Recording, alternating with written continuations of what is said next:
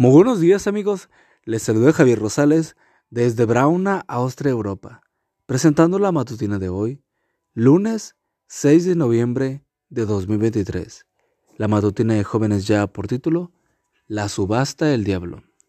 La cita bíblica nos dice, Tú Señor me das luz, tú Dios mío alumbras mi oscuridad.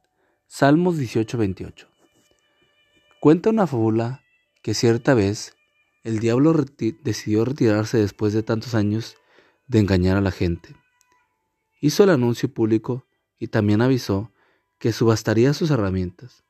Cuando llegó el día de la subasta, el local se llenó con toda gente de toda clase. Allí, a la vista del público, se podía observar el arsenal del enemigo, los celos, la envidia, la calumnia, el apetito desordenado, el licor, las drogas, el tabaco, el odio.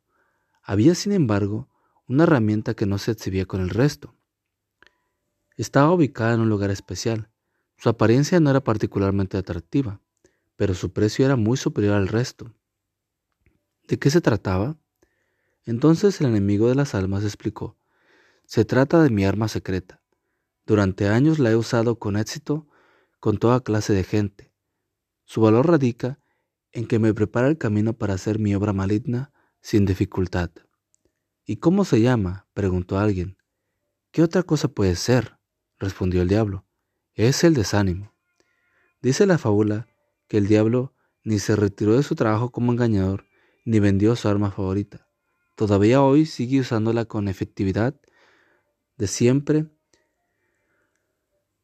Señales de los tiempos, agosto de 2005, página 29. Es probable que ahora mismo, mientras lees estas líneas, las tinieblas del desánimo y del desaliento rodeen tu corazón.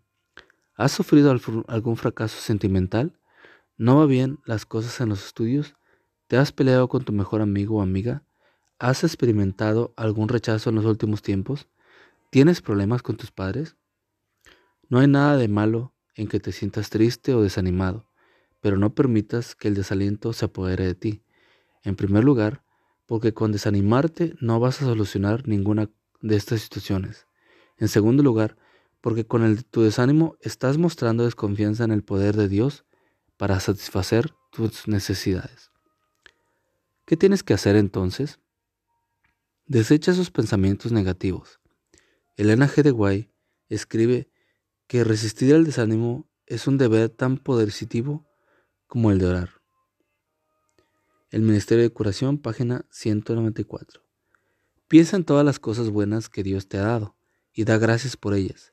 Finalmente, por sobre todo, nunca olvides que Dios es la luz que alumbra tus momentos de oscuridad. Gracias Señor, porque tu luz alumbra mis momentos de oscuridad. Amigo y amiga, recuerda que Cristo viene pronto y debemos de prepararnos y debemos ayudar a otros también para que se preparen, porque recuerda que el cielo no será el mismo si tú no estás allí. Nos escuchamos hasta mañana. Hasta pronto.